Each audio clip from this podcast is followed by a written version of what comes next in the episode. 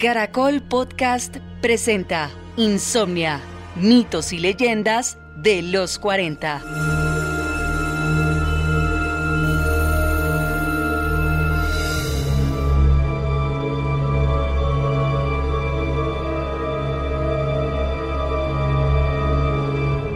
He tenido otras, por ejemplo, de comunicación con familiares de personas que han fallecido y dicen que se quieren comunicar con su ser querido y realizamos el enlace y pues en la tabla arroja datos interesantes que solo conoce la persona que va a consultar, ¿sí me entiendes?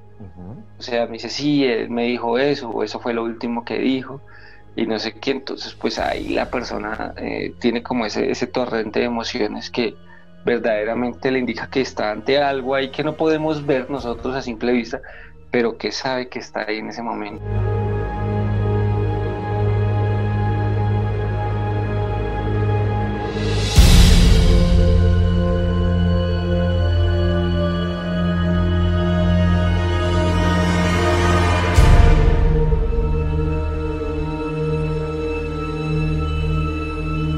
Uno de los temas más aterradores dentro del mundo paranormal es la Ouija. La Ouija ha causado estragos, muertos y un montón de anécdotas que recorren las redes sociales. La oralidad ha hecho que estos relatos de la Ouija lleven a las personas a retarse a sí mismas y decir, yo quiero jugar, entre comillas, porque esto definitivamente no es un juego. El investigador John Barrera nos va a hablar de todo lo concerniente con esta peligrosa tabla. Hay otras formas de comunicarse con espíritus que no son solo la Ouija, y seguro tú las has probado sin saberlo. Hola, soy el Chancho, y acompáñame a descubrir esta historia que te dará insomnia por el terror.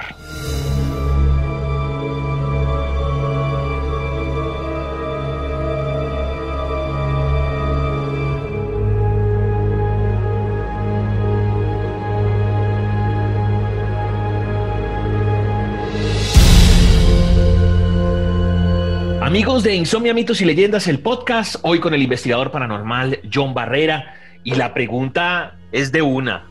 John, usted se ha metido con la Ouija, usted ha estado en sesiones de Ouija. Cuéntele, por favor, a todos los oyentes de este podcast. Mi hermano, pues eh, yo creo que todo investigador paranormal en algún momento ha, intentado utilizar la Ouija como un método de comunicación, ¿no? está muy popularizado.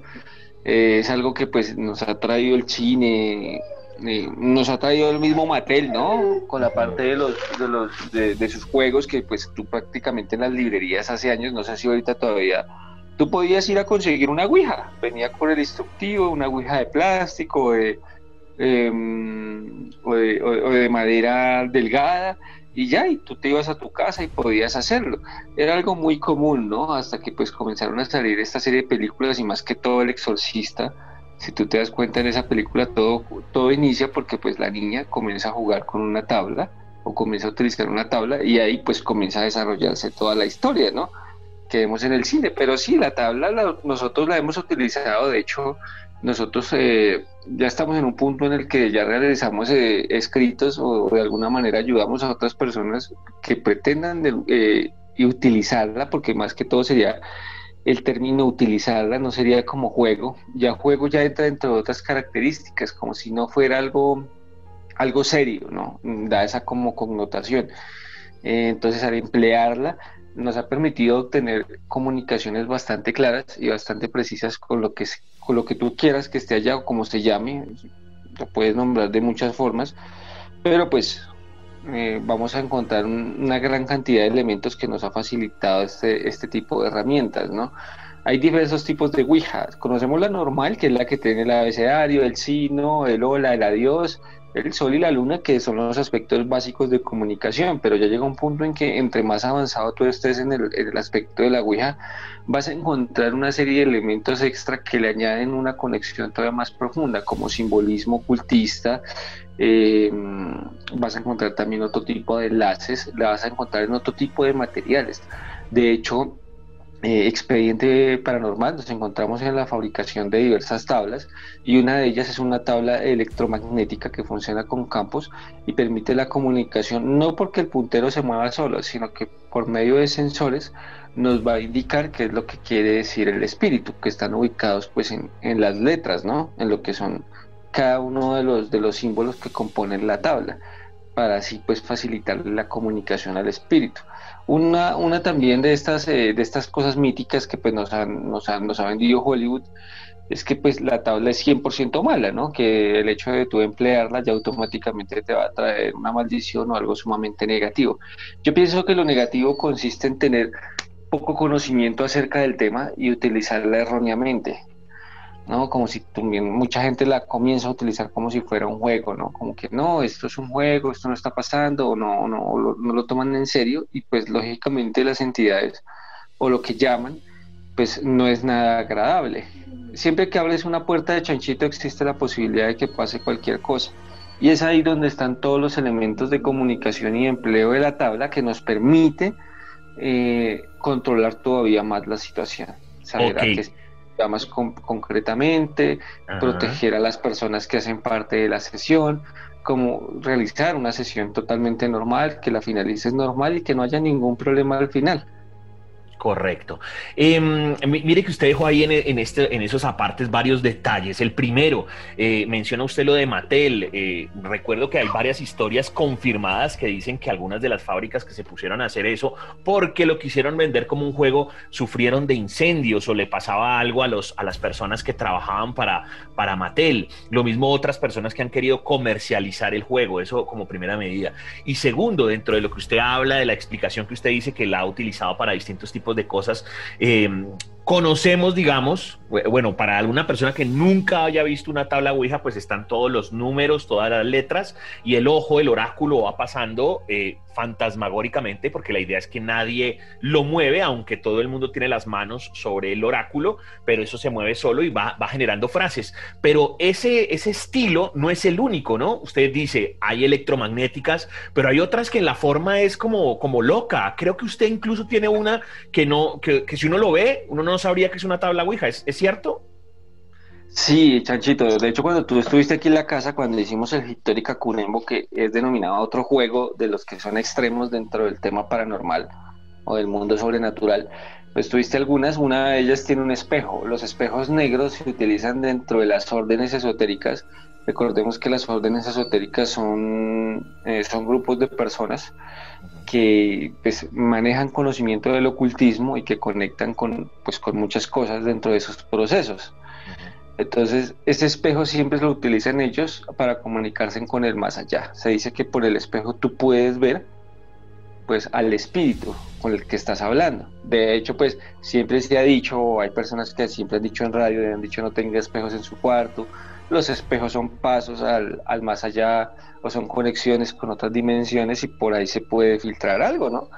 eh, pues debidamente un espejo por sí solo creo que es difícil, pero pues aunque, aunque no, es, no es imposible dentro de la investigación de los fenómenos paranormales, pero pues el espejo debe tener ciertos parámetros, debe estar trabajado de cierta forma para que permita esa conexión espiritual para que pueda eh, lograr, digamos, ese contacto con el más allá. Entonces aquí es cuando ya pues dentro de esta tabla de Ouija está este espejo que ya pues es un poco más para las personas que ya están más acostumbradas a, emplear la tabla, pues ya no se van a sobresaltar, ¿no? O por lo menos no van a, cortar la comunicación tan intempestivamente, van a salir a correr o van a tener una reacción totalmente negativa hacia el tema.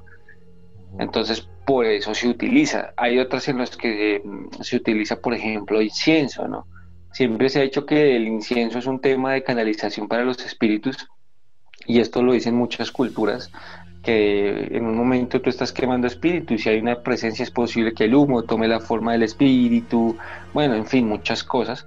Pues también se suele utilizar con algunas tablas para que en el momento en el que, en el que llegue la energía tú puedas ver o, o seas capaz de interpretar que el espíritu está allí, o se utilice el espíritu, esto como un conducto para que tome una forma eh, que nosotros podamos corroborar, porque pues muchas veces es difícil, ¿no? Si estamos seis, practicando la, eh, con la Ouija, pues va a haber uno que diga, no, es que ustedes la están moviendo, o el otro va a decir, sí, ustedes la están moviendo, yo no he movido nada, ustedes la están moviendo, entonces todo eso genera pues la, incredulidad eh, respecto al tema, pero cuando la tabla te arroja lo que son respuestas totalmente válidas, y que no te esperas, junto con manifestaciones a tu alrededor, pues ya es algo que ya cambia totalmente pues la mentalidad de las personas que están sentados frente a la tabla. Correcto. Eh, dentro de todas esas, esas metodologías, eh, hablemos un poquito de casuística, como antes de, meternos en, variedades, porque es que la Ouija no es solamente lo único que hay. Eh, usted hablaba de experiencias, usted dice que lo ha hecho, usted dice que conoce de otras personas que, que a ver, lo, que hay que hacerle primero que todo entender a la gente es que esto no es un juego y en el momento en que vayan a hacer esto tienen que estar acompañados de expertos, pero no necesariamente, eh, digamos, el fin es hacer unas preguntas y ya. Eh, esto puede conllevar otros fines, un tema de evolución espiritual, un tema de cerrar puertas, o sea, e, el hecho de sentarse frente a la Ouija tiene varias connotaciones y tiene varios fines. ¿Qué tipo de cosas han pasado que usted me pueda contar? Mire, estuvimos en una sesión con tal porque querían encontrar una huaca. Eh, estuve con un personaje que quería conectarse con el papá fallecido porque no se pudo eh, eh, despedir. ¿Algún tipo de anécdota que nos pueda contar de eso, querido John? Bueno, sí, Chanchito. De hecho, con los alumnos que nosotros tenemos aquí en la academia, nosotros hacemos un proceso totalmente eh, desde cero para aquellos que quieran conocer acerca del espiritismo y esto consiste en la teoría pero también en la fabricación de la tabla. O sea, cada persona cada alumno inicia construyendo su propia tabla, desde yendo a conseguir la madera, eh, desde cómo logras eh, marcarla, dibujarla, desde cómo logras darle, por así decirlo, vida y después emplearla. Entonces con muchos alumnos hemos tenido en una ocasión solamente puedo decir que el puntero se movió solo, eso es por medio segundo, que realmente ocurrió. Nunca había tenido esa experiencia, sino fue hasta ese momento, hace aproximadamente cuatro años, y pues ahí lo vi posible, pero antes yo no creía posible que el puntero se fuera a mover solo, ¿no? Pues por lo menos como las películas tampoco lo he visto hasta ese punto, ¿no? Que va de un lado a otro la tabla totalmente fluido y ya. Pero aquí en este punto estábamos realizando la comunicación con un espíritu que pues había en la casa en ese momento entonces queríamos saber qué estaba haciendo ahí o qué era lo que quería. Era el espíritu de una mujer. Eh, esta mujer tenía fuerza porque claramente tú podías escuchar alrededor eh, sonidos como en la, cocina, había como cuando tú mueves un plato, como cuando medio se mueve algo, una cortina, tú logras ver así, que pues no es el tiempo, el viento, sino es solamente el punto de esa cortina y ya ese tipo de sonidos que verdaderamente son bastante extraños. Entonces en un momento eh, el puntero comienza a girar y como comienza a girar, pues lógicamente todas las personas no pueden girar al, mismo punto del puntero, ¿no? Porque pues me explico, todos estamos en una posición y pues lo que hacemos es torcer los brazos lo que más se pueda para intentar seguir el ritmo del puntero o lo que nos quiere indicar, pero no se puede. Entonces llega un punto en que pues se suelta el puntero porque ya no, no podemos eh, girarlo. Y ahí él gira un poco y todos nos quedamos como, ¿qué pasó ahí? ¿Sí me entiendes? Como que, uy, fue bastante fuerte. Pero eso fue una, yo creo que a duras penas fue una vuelta que dio el puntero por sí solo y ya. Ni más, no se movió más ni nada, pero pues todos los, los alumnos se quedaron como sorprendidos viendo y como que sí, sí, pasó, pasó en ese momento. Nosotros lo grabamos en cámara porque todas las sesiones se graban para tener una documentación de todo, un registro escrito y en video y en audio de qué espíritu era, qué nos quería decir el espíritu y de cómo se llevan a cabo todas las sesiones.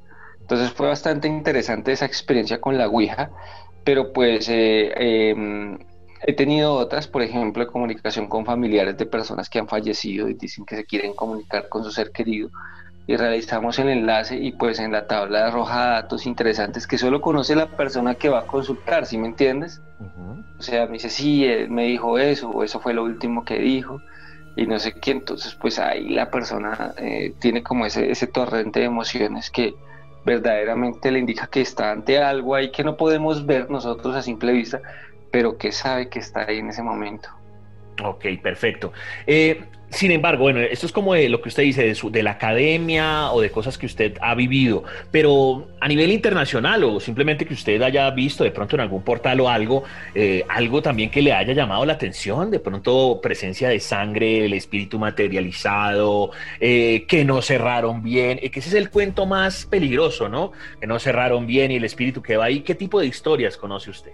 Uy, ya eso, Chancho, hay una cantidad enorme de historias. Los mismos oyentes los invito a que googleen. De hecho, aquí en Colombia hay muchos casos de colegios, sobre todo, Chanchito. Usted sabe que cuando uno es un adolescente, uno nada le pasa, ¿sí? O sea, esa es la creencia de uno, ¿no? Sí. Yo tengo el mundo, el mundo es mío y nada me va a pasar. Pues, hombre, llegó una época en que se jugaba mucho con la tabla yo recuerdo que yo estaba en el colegio, pero yo no, yo no tocaba como ese punto hasta allá, ¿no? A pesar de que yo conocía algunos de los temas, no me iba hasta allá, pero sí se reunían mucho los alumnos y las hacían en, en, hojas de, de cuadernos, yo recuerdo muy bien, utilizaban una moneda o utilizaban otros elementos para hacer de puntero y obtenían eh, cosas bastante fuertes, ¿no? Uno de los, de los alumnos de, uno de los compañeros del salón, pues resultó con un supuesto estado de posesión, no puedo decir que era posesión o que no era, porque pues en ese momento yo no tengo el conocimiento que tengo en estos en, este en este en este 2020 no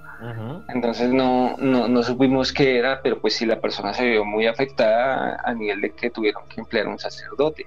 Hace unos años también aquí en un colegio de monjas, no sé si era en Cundinamarca, Chanchita, tú que tienes una mejor memoria, eso salió en el periódico El Tiempo, en el cual pues un grupo de, pelados se puso a jugar, un grupo de muchachas, perdón, y eh, se salió de control y habían como unos 15, 20 poseídos, algo así. El caso es que tuvieron que desplazarse varios sacerdotes para pues intentar solucionar la situación, ¿no? También fueron psicólogos, un poco de personas pues ya especializadas en otras ramas de, ya más científicas, pero pues ese, ese, tema fue muy conocido aquí en Colombia.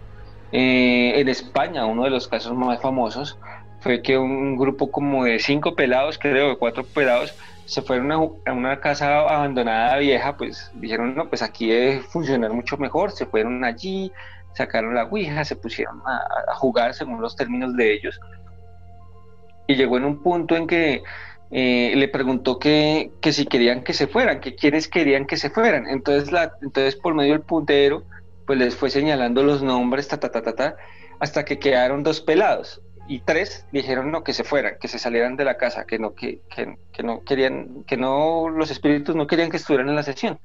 Pues ellos salen de la casa y la casa se derrumba. Los dos que quedan adentro jugando mueren. Y eso es un caso muy conocido en España y eso los medios lo tocaron y mejor dicho pues hubo, hubo todavía pues más eh, estigmatismo con respecto al uso de la, de la tabla pero vuelvo y te digo o sea fueron personas que no tenían como el conocimiento y eso de que vamos a, a ver eh, a ver qué pasa pues eso es complicado no chanchito sí uno no puede eh, lo que usted dice, ya que, ya que John no solamente tiene su grupo de expediente paranormal, sino hace parte también como de una academia y que traten de que todo esto sea, entre comillas, lo más profesional posible, porque pasa eso, la gente piensa que esto es una mamadera de gallo y que todo esto lo pueden hacer, entonces no hay unos pasos, y entonces dentro de esos pasos hay que cerrar un círculo, hay que tener pues su vela y todo, y si, y si la gente se eh, expresa el pánico, rompes el círculo y entonces ahí eh, el espíritu o el portal queda, queda abierto, entonces pasan muchas cosas que pueden ser terribles inservibles porque no hay que dar por entendido que todo es falso, sino que pues además también por la concentración de energía, no, ni siquiera por la, por la misma Ouija, el solo hecho que estén ahí todas esas personas en reunión, en comunión con el, con el rito, podrían invocar a la, al, ente sin necesidad de la tabla, por eso también es, es peligroso.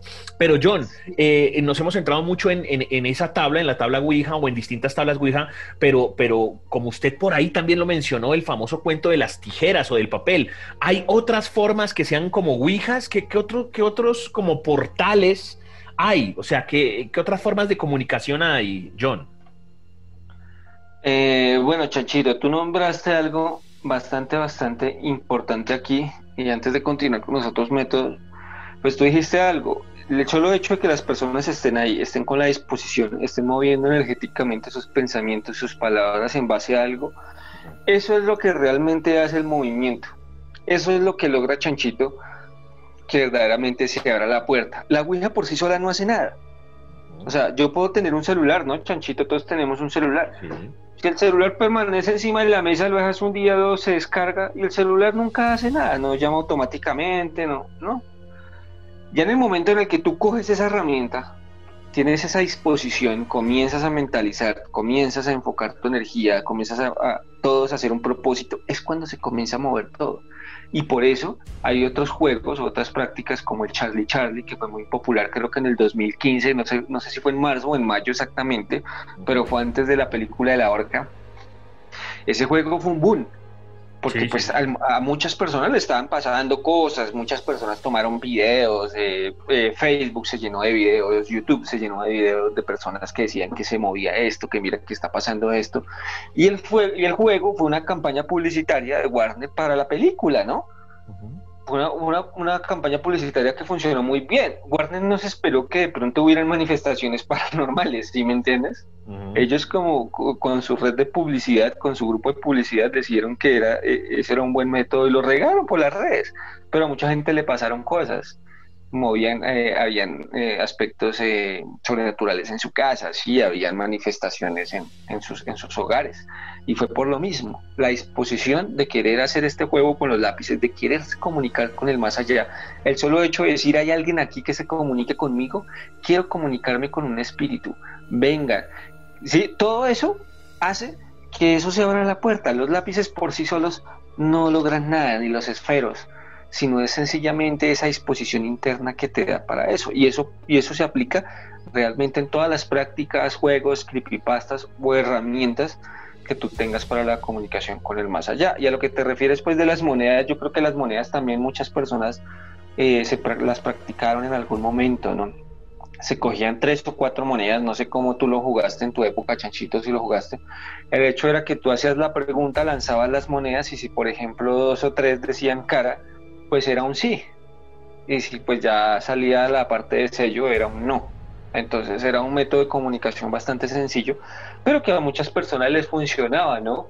Entonces se le decían, bueno, quiero hablar con un amigo que ya falleció, con el espíritu de un familiar, y lanzaban las monedas. Y precisamente comenzaban a recibir respuestas interesantes, pero como eran algo concreto de sí o no, pues la persona lo tomaba también muy a pecho. Claro que hay que ver que pues muchos de estos juegos o algunos juegos no significa que todos realmente tengan una conexión con lo, paranormal o el más allá, sino que pues se van a malinterpretar o los vamos a coger por el otro lado y puede que no estemos teniendo ninguna comunicación eh, extradimensional, ¿no?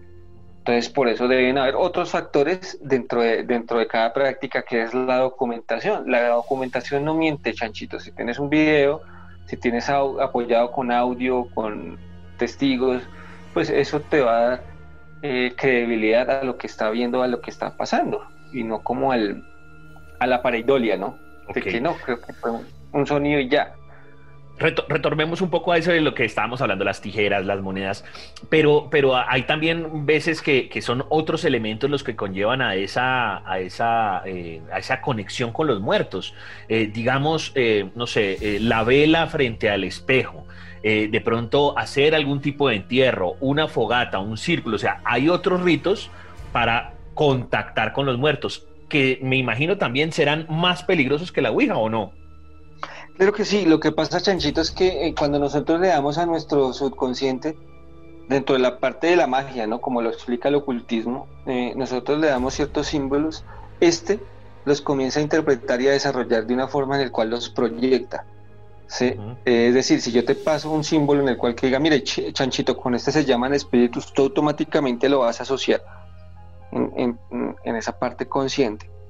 Y ya cuando se está haciendo todo este trabajo, pues, y tú ya ves el símbolo con las velas y todo eso, todo eso ya comienza a ser, digamos, la apertura de lo que se necesita para que realicemos ese llamado.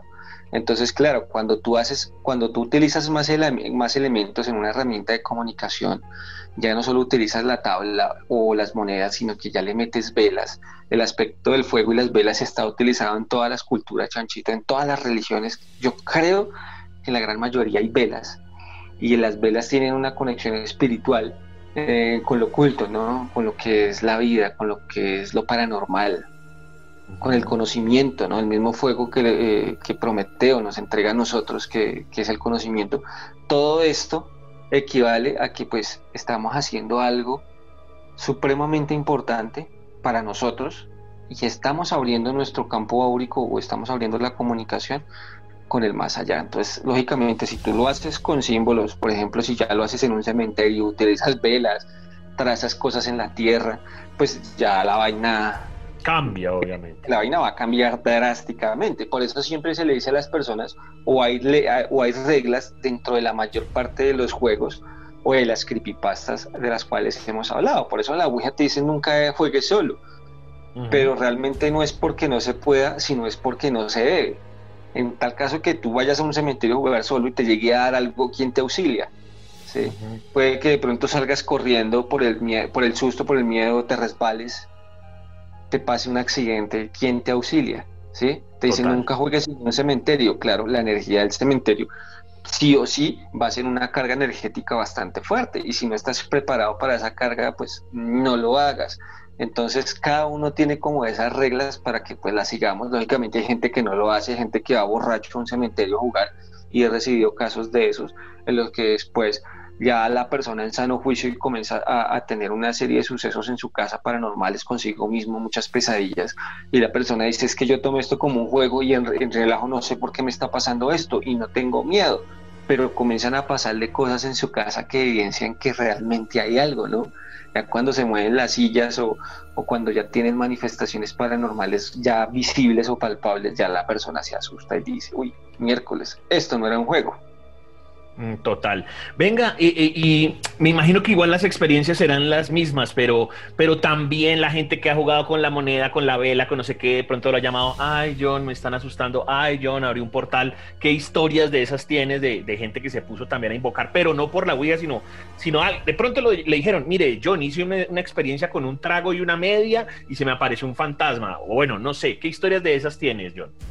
Bueno, una, por ejemplo, fue de una pelada que jugó con el cuerno y las tijeras. Para todos ustedes, pues que no lo conocen, hay un juego con unas cuernas, eh, con un cuerno y unas tijeras, de hecho, con un cuerno argollado, que consiste que pues, las tijeras funcionan. Recordemos que el, el, cuaderno viene totalmente argollado y tú lo que haces es más o menos como tomar esa argolla de ese cuaderno como eh, una energía cinética sobre las tijeras. O sea, metes las tijeras le das vueltas y cuando lo comienzas a desenrollar o cuando ya sueltas la tensión, el, ya las tijeras van a comenzar a, indicar algo de lo que sea que estés preguntando. Pueden colocar una hoja a un lado que diga sí, al otro lado un no.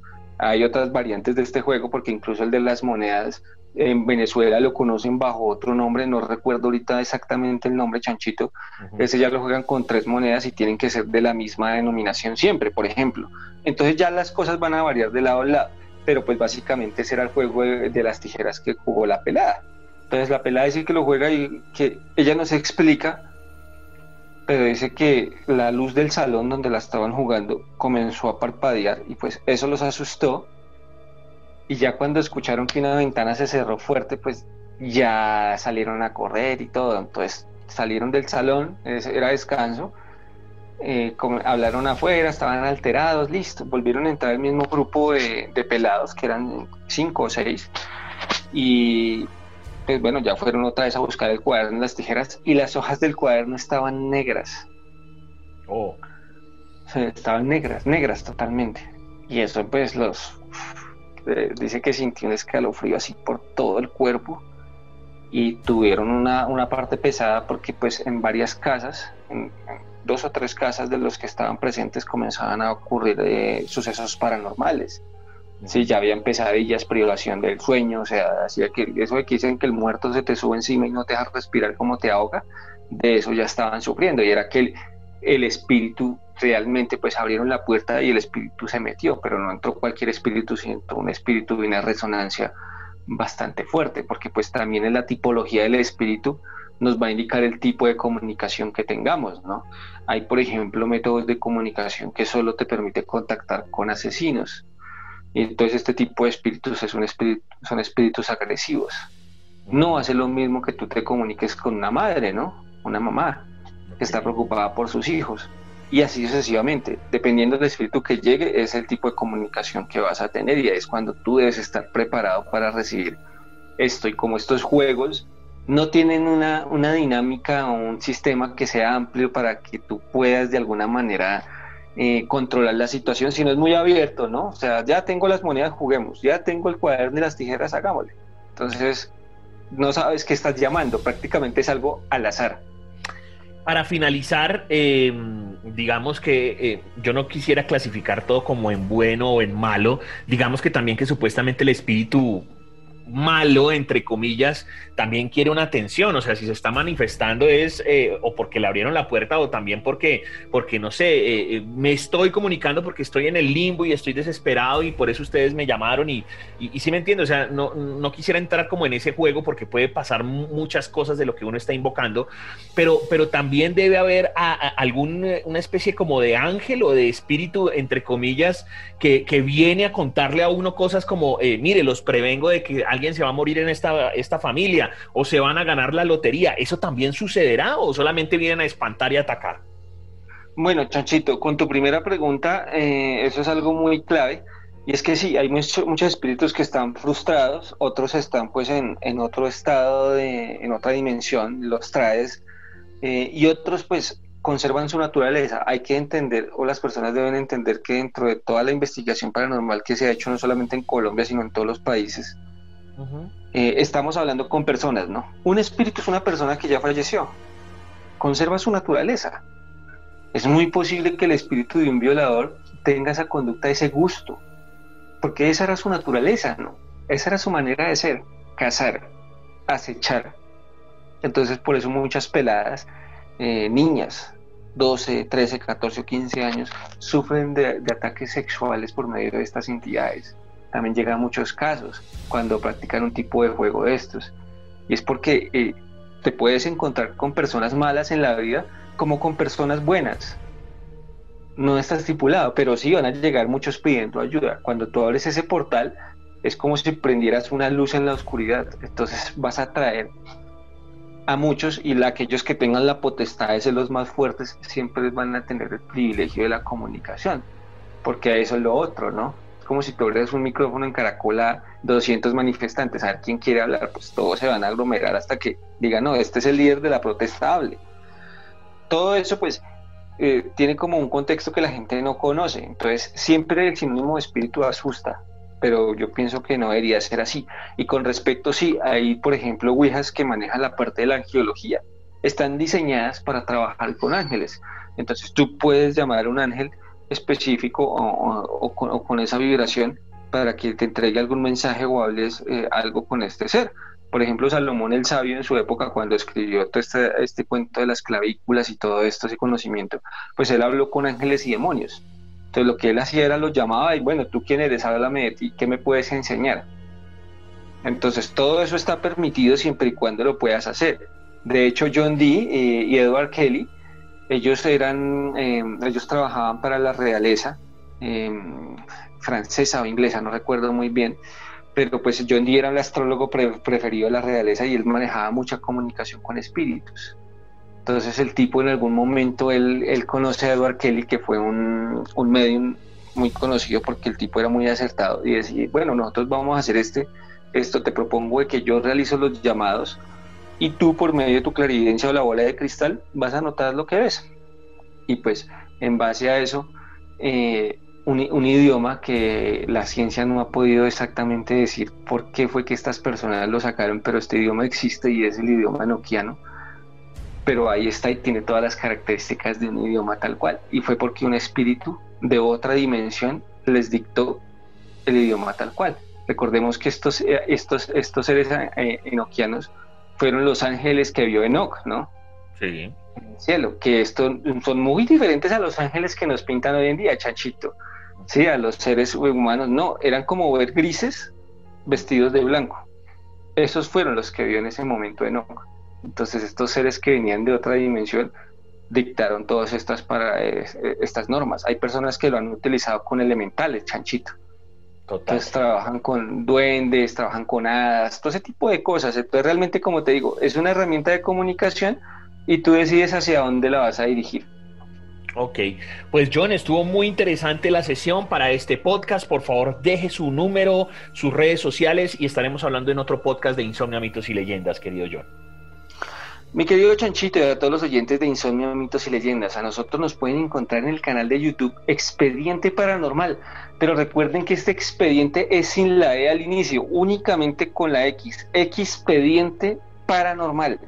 Bien, así estamos en todas las redes, estamos en Instagram, estamos en nuestro fanpage Expediente Paranormal igualmente.